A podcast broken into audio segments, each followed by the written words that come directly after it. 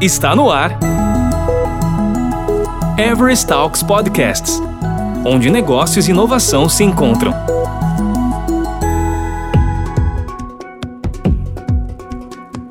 Neste segundo episódio desta série, em que já se tratou sobre autogestão e organização TIO, agora o tema é Organizações Orgânicas, um ensaio organizacional e aprendizados. Bruno Lopes, Sensei Agile Coach Everest, continua o papo com Lucas Gomes, Senpai Agile Coach Everest, e com o designer organizacional Rodrigo Bastos, fundador da Target TIO e um dos criadores do Framework O2. Olá pessoal, tudo bem? É, Bem-vindos a mais um Everest Talks, podcast da Everest. Estamos aqui para continuar um bate-papo super maneiro, super legal do episódio anterior, que a gente falou sobre autogestão e organizações TIL.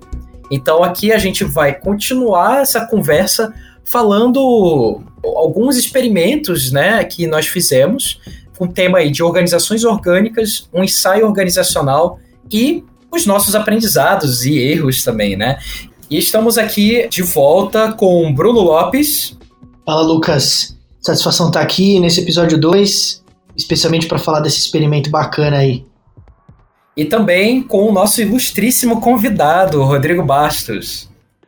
Obrigado, Lucas. É um prazer aqui estar com vocês. Legal. Bom, vamos começar aqui, né? Aqui a gente vai bater um papo sobre nossos aprendizados, o que a gente não fez de tão certo e o que, que enfim, né, a gente aprendeu com isso, tudo mais. E, assim, eu acho que tem um contexto primeiro, né, para a gente poder contar aqui uma história, né. Bruno, como foi a adoção, né, ali no Centro de Excelência, né, no COI, de agilidade com as organizações orgânicas? Como isso aconteceu? Legal, Lucão. É uma história bem, bem curiosa essa, porque é, nosso time trabalha de uma forma descentralizada, né, consultores. A gente se encontra uma, duas vezes ao mês. Curiosamente, esse ano, em janeiro, na nossa Big Room Meeting, né, um planejamento anual nosso, formamos seis frentes de trabalho é, sem nenhum método específico de, de, de condução. E numa dessas, um desses encontros, né, é, que foi curiosamente o dia em que eu conheci você, Lucas, é, eu entrei na sala, estávamos em poucas pessoas nesse encontro e você já já estava ali engajado em alguns temas. Eu sentei, a gente começou a falar e o Tom, nosso diretor, trouxe uma problemática né, de, de convergência nos temas e de engajamento. Você levantou e introduziu a ideia né, de trazer o O2 como método. E aí isso conectou diretamente com visões do Tom e ele já já estimulou, puxou e você foi começou já a ensinar para a gente ali como funcionava. Em dois meses a gente começou o piloto. Foi bem interessante essa experiência. Assim. Foi legal que foi no primeiro encontro com o Lucas ele já chegou revolucionando de uma forma positiva, né? Então eu gostei bastante dessa dessa experiência. É, é de fato, é, a gente tinha uma problemática, assim, quando eu entrei, eu não participei dessa primeira, desse primeiro grande encontro onde foi definido as frentes de trabalho. Eu entrei um pouquinho depois e foi bem interessante, porque de quando essas frentes de trabalho foram criadas, ali em outubro, ali de 2019, né, do ano passado, até março, que foi quando eu participei da primeira, do primeiro encontro quinzenal, tinha uma problemática de engajamento. Qual era o problema que a gente queria resolver, pelo menos eu queria resolver, né? É, ali com a O2. Era justamente da forma, né? E também trazer esse que de autogestão, né? De propósito evolutivo para as frentes de trabalho, para a gente ter uma forma mesmo. Então, basicamente, o que aconteceu foi que eu me levantei, eu lembro que o Bruno estava na sala, é, junto com o Tom, o diretor, tinham poucas pessoas, né? É, tinha umas três pessoas além de nós dois, e aí eu comecei a esboçar é, o que seria as frentes, mas assim, numa visão futura, mas eu deixei claro, e aí falando sobre aprendizado, né? Algo que eu aprendi com a galera da Target Hill foi é justamente o modelo mental de contágio. É, eu falei, olha, isso aqui seria um futuro desejado, só que o contexto de hoje não é esse. E aí a gente estudando sobre isso, a gente vê que isso é uma tensão criativa. Então, vamos fazer o seguinte: vamos começar pequeno esse experimento organizacional. A gente tinha um time né, de integração das frentes, e eu falei: olha, o que, que vocês acham da gente experimentar antes de sair fazendo todas as frentes, né? Vamos começar pequeno, vamos começar ali é, na, na, num time que a gente chama de cercania. E aí o, a galera topou, né? E aí eu fui convidado a participar do cercania e a gente começou, transformou, né? A gente deixou de ser um time e aí a gente, na prática mesmo, a gente começou a trabalhar aí num círculo, né? Onde você tem papéis essenciais, né? Um desses papéis essenciais é o facilitador, então eu fui o facilitador. E aí a gente definiu o propósito, a gente definiu é, artefatos, o que, que era do cercania, né? a gente definiu uh, as responsabilidades do, do cercania. E aí é legal porque na O2, é, o círculo, ele é um papel. Então, todos ali estavam energizando o propósito do cercania, o propósito daquele papel.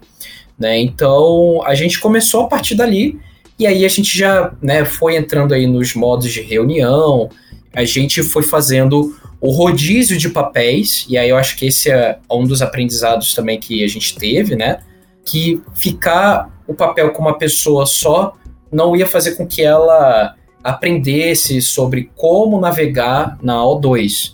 Então a gente colocou mandatos é, nos papéis essenciais, menos no papel essencial que a gente chama de elo externo, que traz de fora para dentro as tensões. Esse papel a gente não rotacionou porque está na mão do nosso diretor, esse papel, o nosso principal sponsor. Eu percebi ali que na conversa ele gostou muito e assim, para você ter algo desse, desse nível, né, a aplicação de um modelo, seja qual for, é legal você ter um sponsor, né? Então, o Tom hoje ele é o nosso principal sponsor dessa iniciativa. Então, foi bem, bem interessante como começou o nosso experimento. Esse começo, ele já começou a render frutos a partir de quando? Assim, dois, três meses, vocês conseguiram já, enfim, colher alguns frutos? Como é que foi, Lucas? Isso, uns dois ou três meses depois, ali, a gente começou mais ou menos em março, né? E ali, mais ou menos no meio do ano, a gente já tinha pessoas que, que estavam entendendo a O2, já estavam capacitadas, né? Isso é, isso é importante também, né? A gente tem que criar um, um ambiente integralista. Não tem como você fazer é, um movimento desse sem deixar as pessoas confortáveis de navegar nos modelo né, que a gente está aplicando né, houve capacitação, tanto consumindo material gratuito, né? E aí fica a dica. o pessoal da Target tem o curso de O2 gratuito no YouTube. Pelo menos a, a parte né, de vídeos está gratuita no YouTube, né? Acho que a, Isso. As dinâmicas e as discussões online acabam, claro, sendo, sendo pagas. Algumas pessoas foram fazer também o treinamento e foi bem legal. O Bruno é um deles, né, Bruno? Animal. E aí, assim, acho que o maior fruto que a gente conseguiu foi engajamento de fato.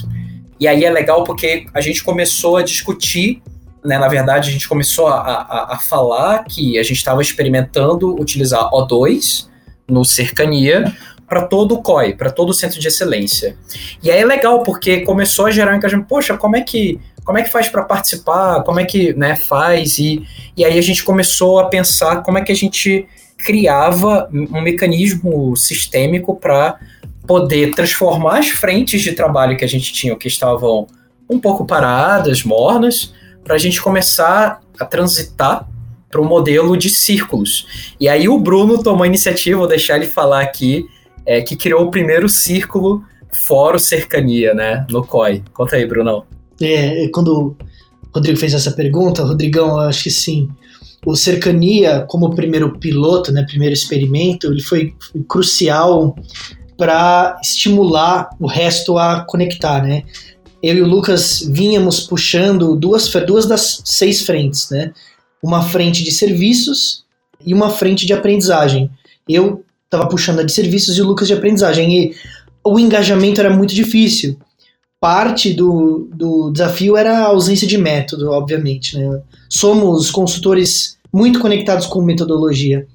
E quando a gente do, é, desdobrou para O2 e a experiência foi, especialmente a experiência de, de busca, né, por entender isso e o universo da holacracia é maravilhoso. Nós dois, apaixonados por isso, falamos, cara, vamos, vamos testar para fora, né, da zona de conforto. E o que, o que a gente levou para frente foi justamente, já que temos a frente de serviço, por que não testar, né, o, o método lá? O interessante é que nesse momento essa frente de sete pessoas, ela tinha caído para três pessoas engajadas. E aí eu convidei o COI, o time inteiro, abri para o time todo, ó, pessoal, temos cinco vagas para frente de serviços e, e, vamos iniciar um processo de transição para o O2. E o time cresceu, né? Esse grupo, essa equipe cresceu e a gente passou a experimentar. O processo de transição que a gente fez, foi, a gente buscou uma forma bem leve, né, de fazer essa, essa transição. Toda semana a gente tinha um encontro, né, de uma hora para tratar um tema. Então a gente foi tratando os elementos, né, do, do método nesses encontros de uma forma bem leve né, e bem prática fazendo pergunta, testando. Fizemos os vídeos online juntos, é, sessões de troca, né? O Lucas também é, participou dessa, desse movimento de expandir né, essa, essa aprendizagem colaborativa e deu muito certo. Hoje eu vejo como o maior benefício do primeiro experimento essa repercussão, esse efeito colateral que expandiu para outros círculos de uma forma natural, o mais natural possível.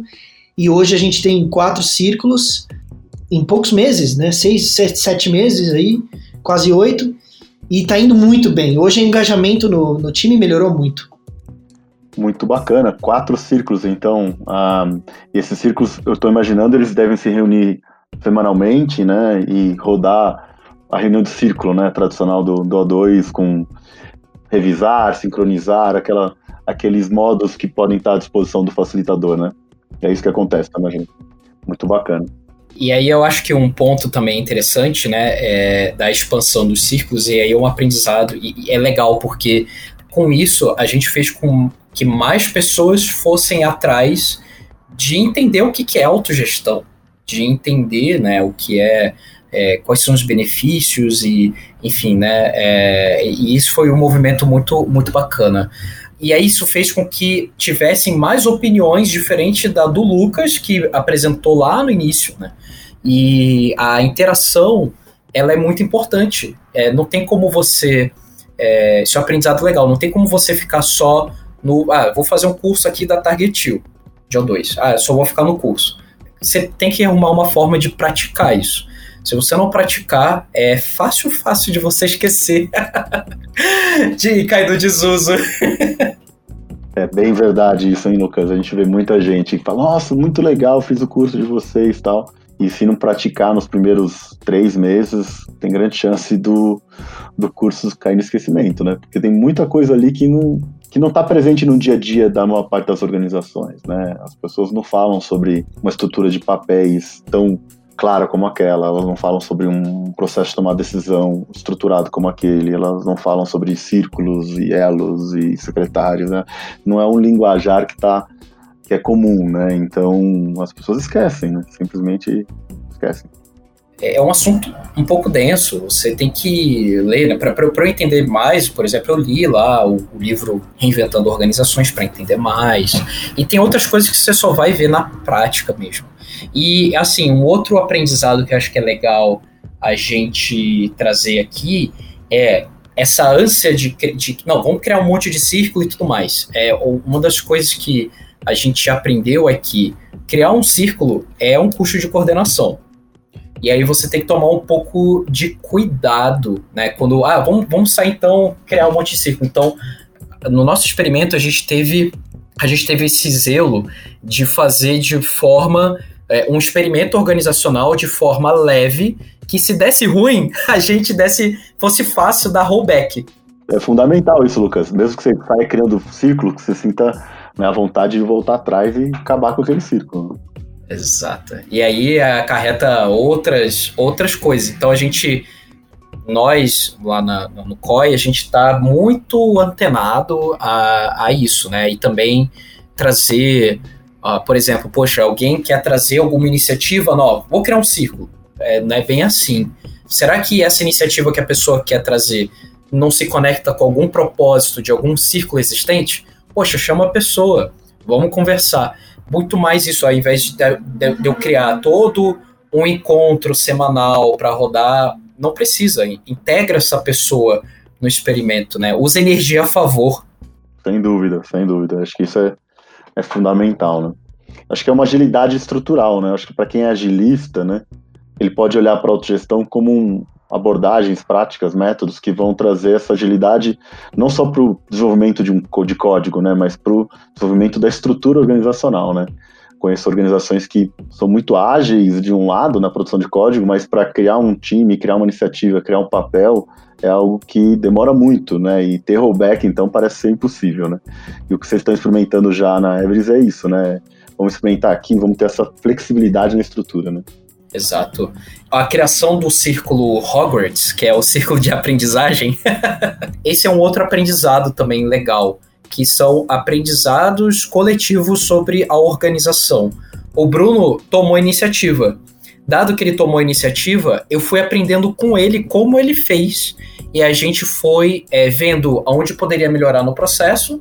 E depois que ele fez, eu fiz. Eu fui fazendo ali, beleza, ele já estava quase ali para terminar. Eu comecei o meu para também ter essa visibilidade do experimento em si, né?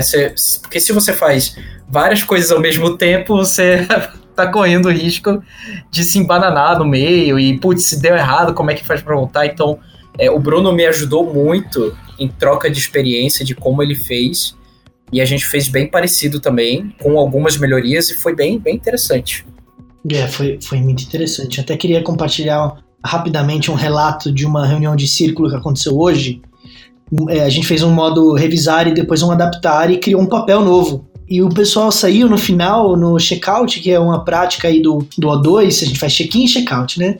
É uma técnica de facilitação muito legal. E no final, o pessoal saiu assim: nossa, obrigado por esse momento, porque o, o momento para a equipe tem sido muito produtivo e muito positivo, né, do ponto de vista da experiência humana.